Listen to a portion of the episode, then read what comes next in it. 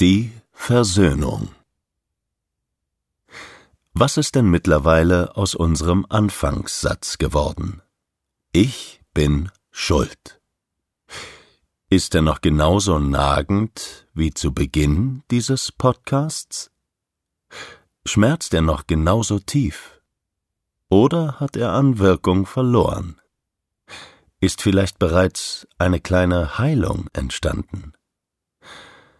Vielleicht ist ein kleines Fünkchen Hoffnung entfacht. Vielleicht ist schon ein Gefühl der Versöhnung gekeimt. Versöhnung mit sich selbst. Versöhnung mit dem Kind, dem Partner, mit der Herkunftsfamilie. Wenn es so ist, durch welche Gedanken könnte dies entstanden sein? Für uns gilt unumstößlich ein Satz, den wir schon oft gehört und gesprochen haben und den die Menschheit vermutlich als Lehrsatz längst verinnerlicht hat.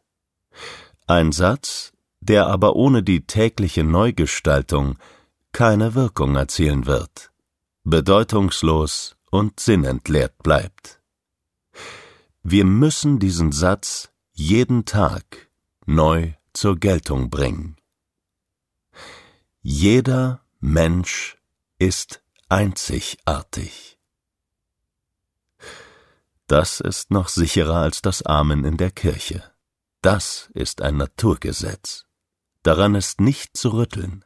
Das ist wunderbar. Das ist großartig. Es ist eine Befreiung. Wenn wir einzigartig sind, dann darf ich anders sein als andere von Geburt an, eigentlich schon im Mutterbauch. Dann hinkt im Leben jeder Vergleich. Einzigartigkeit kann nicht kritisiert werden. Sie muss sich keinem Vergleich stellen. Jeder Mensch ist okay, so wie er ist.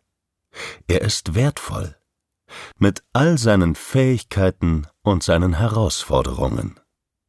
Wir kommen nicht alle mit den gleichen Voraussetzungen auf die Welt. Das gilt für alle Lebensbereiche. Welche Genkombination hat sich ergeben? Wie verlief die Schwangerschaft? Wie war die Geburt? Wie ist die Familiensituation? Wie die Gesellschaftsform? Wie sind die gesundheitlichen, körperlichen, wirtschaftlichen Voraussetzungen?